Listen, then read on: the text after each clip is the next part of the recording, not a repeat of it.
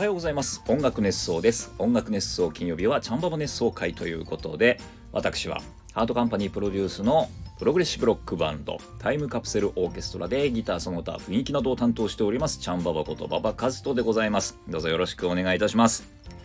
音楽熱想はハートカンパニーの制作でお届けしております。ハートカンパニーは音楽のプロデュース会社です。楽曲制作コンテンツ制作などをしております。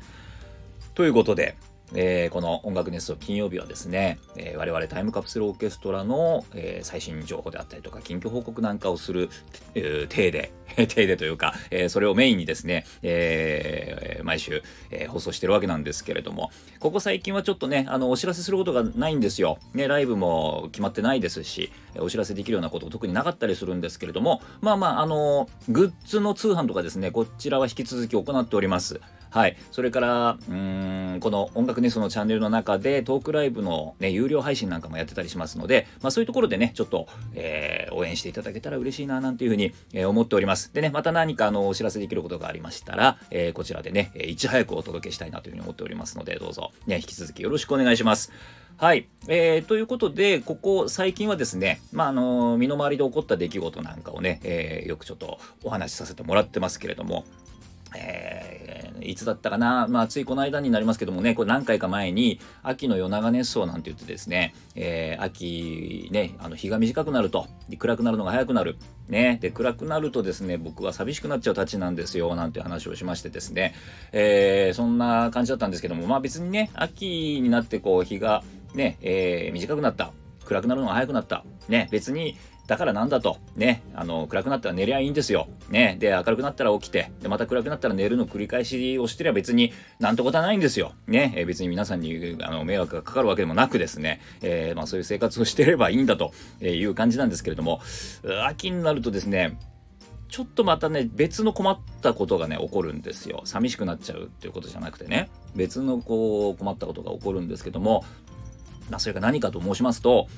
あのーまあ、皆さんね多いのは春の方が本当は多いんじゃないですかね。あのくしゃみが出たりとか目が痒くなったりとかねっていう現象があるじゃないですか。あれなんですか？花粉症っていうんですか？ね。えー、あれがですね僕の場合はですね秋に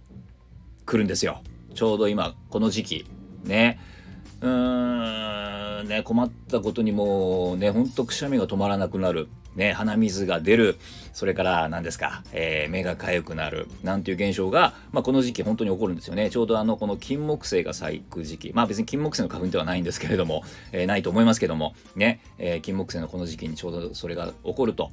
まあそもそもでもね、あのもう何年も前からっていうのかな、もうずっとね、あのー、ある時期になるとで確かにくしゃみは出てました。うん、でそれが秋だったかどうかちょっと本当覚えてないですけどもうん、ね、とにかくその何ですか、えー、くしゃみが出る鼻水が出るっていうのはもう何年も前からえー、ずっとそうだったんですけども、まあ、花粉症だっていうことをちょっと認めたくなかったというか僕も僕がね花粉症にかかるはずがないと思ってましたからね。大体そもそもあの花粉症っていうのはあれですよね。あのワールドカップの時期とかになるとあのサッカーがどうしたってこう騒ぎ始めて、ね、あの寝てないんだよ昨日みたいな、えー、そういう人が、ね、あのなる病気。ねですよ。だからもうあの野球なんか見てる人はかからない病気。ねだと思ってましたから。ねあのそういう流行り病だと思ってましたから僕は。ねえー、本当偏見ですけれども偏見の塊ですけどもね。うん。あの僕はあのサッカーも野球も見ないですから、だからもう花粉症かかるわけがないんですよ。ね。うん、だからもう別にくしゃみが出ても花粉症なわけないと思ってたわけなんですけれどもあの何年か前にですね現場でもうもうくしゃみがとにかくた、ま、止まらなくなりましてであのスタッフの人がですねもうあのあいつあいつうるせえからあのティッシュ置いとけ近くにっつって、えあのティッシュをね僕がギターアンプの上に置いてくれたんですけどもあのそこにですねガムテープでえー、このティッシュは花粉症の人しか使えませんっていうふうに書かれてですね、えー、もう泣く泣く花粉症と認めるみたいな、もう頼むからティッシュ使わせてくださいみたいな、えー、形でですね、やっとですね、え何年か前に、えなんとかこう花粉症になりましたということで、え諦めてですね、認めたわけなんですけれども、ねえー、ということで秋になるともうとにかく、えー、くしゃみが止まらなくなって目が痒くなってっていうもう辛い時期がやってくるわけですちょうど今がそういう時期なんですけれどもねであのー、まあ何が原因なのかってこと、まあ、気になるじゃないですかやっぱり。なんであのちょっと調べてみるとま検索したわけですよ。ね、そうすると、まあ、あのイネ科の植物がどうしたとかうんそれからあの豚草、ね、豚草っていうキーワード結構よく出てきますよ。でね豚草ってじゃあどんなやつなんだとそのね肉くしゃみの原因を作ってるそのどんなやどんなやろのその金髪豚草野郎みたいなその変な名前のねえー、花は花は一体どんなやつなんだっていうことで検索してみるとですね画像が出てきますよ。ね、そうするとあの黄色い花ね、えー、が出てきましてあこいつかということでそのね画像を見て。で外に出てみますと、まあ、なるほどたくさん咲いてますよ。ね、すごいもう本当車で走ってるとね車のあの車から見える範囲で例えばあの中央分離帯に生えてる雑草それから空き地に生えてる雑草河原に生えてる雑草もうそこら中にもうブタクサ黄色い花が咲いてる。ね。ということでああこれだけ咲いてりゃそれはもう俺でも花粉症になるわと。ね。いう感じでもうあの泣く泣くもう認める認めざるを得ないようなね、えー、感じで自分をこう納得させてたんですけれども。ねあのつい最近ねえー、つい最近だかここ2年ぐらいあの日本ミツバチをね飼ってましてでこの間蜂蜜が取れたんですけれどもねで皆さんにあの配ったら結構ね好評で皆さん美味しいなんて言っていただいたりしてね、えー、おかげさまでね、えー、そのチャンババハニーと呼ばれてますけれども、ね、チャンババハニーは喉にいいという評判をねこの業界中になんとかこうね広めてもらってですね、えー、後でこう大儲けしてやろうなんて思ってるんですけども ねあのボーカリストがねこぞってこう買い求めるみたいな、えー、チャンババハニーになったらいいなと思ってるんですけども、えー、まあそのねあのミツバチを飼い始めるとそのどんな花からねもうこう蜜を持ってくるかみたいなところでちょっと気になるわけですよ。であのアドバイスをいただきまして、えー、養蜂の先輩からね、うん、えー、秋のその豚草とかがね、えー、生えてくる季節になると、えー、その豚草の蜜を取ってきたりすると蜂蜜が臭くなるんだよと。うん、でその時にその豚草とか、えー、セイタカとかっていうふうにその養蜂の先輩がおっしゃっててあでセイタカっていう花もあるんだなと思ってね。で、えー、どんな花なんだろうと思ってセイタカをねちょっとまたこのこれ検索してみたわけですよ。ブタクサはもう以前検索して分かってますから。でセイタカっていうのはどんなやつなんだと思って検索してみたらどうやら正式名称は、えー、セイタカ泡立ち草っていうしょこれエロい名前ですよね。セイタカ泡立ち草ってもう言っててちょっと恥ずかしくなっちゃいますけども。ねあの言ってるとちょっと変な気分になっちゃうんであの以後セイタカと訳しますけれども。そのねセイタカ、ね、検索してみたらあのなんと画像が出てきたらですねあれ俺これ知ってるなっていう花が出てきたんですよ。それがなんとあのブタクサと同じ形をしてるというか同じ。うん。であれブタクサとじゃあセイタカは一緒の花なのかなと思って調べてみたらそれ別物だとやっぱり。ねもうそもそも種類が違うと。あそうなんだと思って。でねよくよくまたちょっと詳しく調べてみるとあのブタクサで検索すると結構ねそのセイタカの画像が出てくることが多いんですよ。うん、うまあ勘違いしてるのかそれともセイタカと似てますよっていうことで出てくるのかちょっと分かんないですけども。で僕はねその豚草検索した時にそれがあのセイタカたまたまセイタカの画像を多分見てしまったんですね。で今までだからセイタカが豚草だと思ってたんです。ね。で、えーと、改めてじゃあそのセイタカとねブタクサ違うものだってことを認識して外に出てみると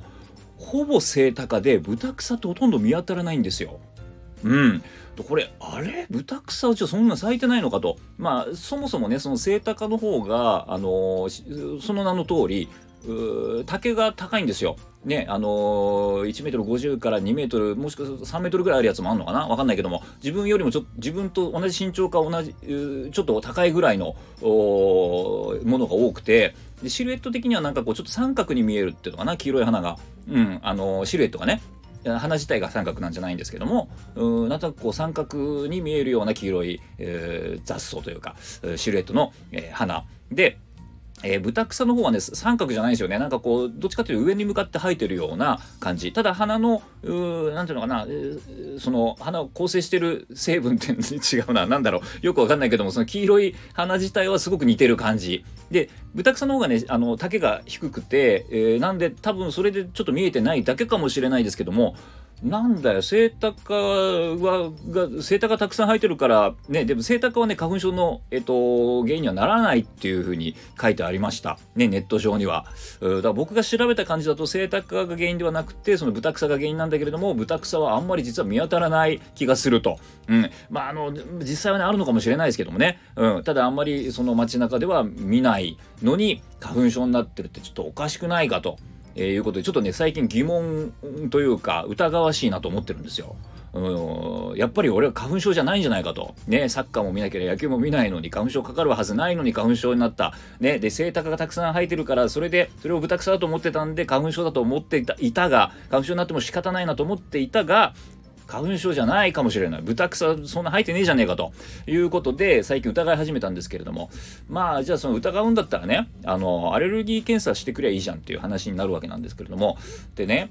あの僕はねもともとそのちょっとね自分の体調に関して結構鈍感なとこがあるんですよ。うん、あのー、なんかこう風ちょっとぐらい風邪っぽくてもうなんかもう気にしないかったりとか薬もめったに飲まないしそれから病院にもあまり行かないっていうタイプの人だったんですよ。最近はねちょっと気になったらあのなんとなく行くようにしてるんですけども、うん。あのー、まあとにかくだからもうあほらあの虫に刺されるとみんなほら薬塗るでしょ？かゆみ止めとかねいろんなあの有名な薬ありますスースーする薬とかありますけどもあの虫に刺されてね、薬塗るなんてどんだけヘタレなんだよっていうふうに本当に思ってましたから、あの、そんぐらいね、うん。でも、あの、最近はね、結構、あの、塗り薬好きで、うん。あのね、その、塗り薬塗ってスースーしたいがために虫に刺されに行きたいぐらいの感じはありますけども、まあ、ね、最近はそういう感じですけども、最近はだから薬とかね、えー、飲んだりとかってあんまり抵抗ない、抵抗、抵抗っていうわけでもなかったんだよな。うん。まあ、あの、まあね、最近はその、素直に飲むというか、うん、素直に病院行ったりとか、素直に薬を飲んだりするようになりましたけども、まあ、そもそもそんなにそういう病院行ったりとかっていう、だから、ね、そんなくしゃみが出るぐらいで検査ってどういうことだよみたいな感覚ではありますよ。ね、なので、うん、そもそもアレルギー検査っていうことには自体にはそんな興味なかったんですけどもでもなんとなくちょっとこうなってくるとちょっと受けてみようかななんて思ってで今度ねアレルギー検査を検索するわけですよ。ね、そうするとねこのまたアレルギー検査のこう検索がねちょっと僕の検索が下手なのかな？なんかあんまりこう引っかかってこないんですよね。でどうやら保険適用内の検査っていうのがあってそれがこうなんか何項目とかっていうふうに分かれててうんなんかそれの数字もなんか13項目って出てきたりとかなんか39項目って出てきたりとかちょっとなんかよくわかんないんですけどもでもそれでもなんかそのうん何ですか、えー、保険適用で大体まあ保険適用で5000円ぐらい？うん、でそっからさらに多分なんかそのねいろんなあの手数料な技術技術料じゃないか あの、まあ、採血のためのなんかそのねあのお金とかなんかそういうのがかかってななんだかんだで結構なんかいいお金になりますよねアレルギー検査って多分。で、えー、検査結果も1週間ぐらいしないと出てこないみたいな。うん、でさらにその自分のその調べたい項目なんかを増やしていくとまたさらにそこからちょっとお金かかっていくみたいなシステムになっててなんか結構ちょっとなんそのねあのあんまりその病院にかからないもともとそういうタイプだった人からするとちょっと敷居が高いような別にお金は別にあるんですけども お金はもうほんと余るほどあるんですけどあのなんかちょっと敷居が高いななんていうふうに思っていたりしたんですけどもなんかねあのこの間ちょっと知人に教えてもらったところによるとなんか11月から変わるらしいよみたいな。うん。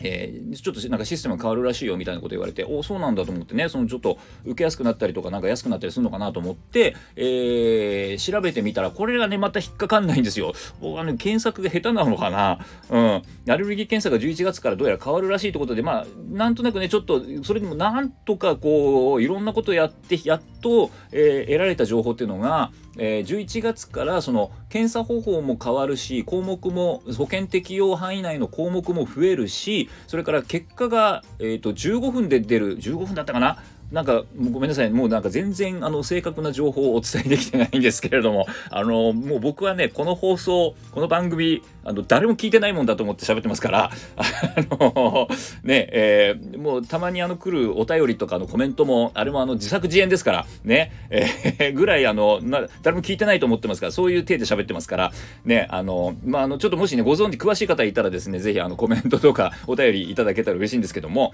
あのっていう感じで11月からなんかこう変わるらしいんですよ。ね、なのであの受けまあちょっとなんていうのかなあのお得になるというか、えー、それからその検査結果も早く出るみたいなねことになってくるっていう話を聞きましたんで11月になったらちょっとねその行ってみようかななんていうふうに思ってます。で寒暖差アレルギーっていう言葉も最近結構聞くじゃないですか。ね、でどもしかするとちょっと寒暖差アレルギーの疑いもちょっとあるなみたいなうんとかねまあもともとね、あのー、部屋の掃除とかするとその結構くしゃみとか本当に止まらなくなるんですよもう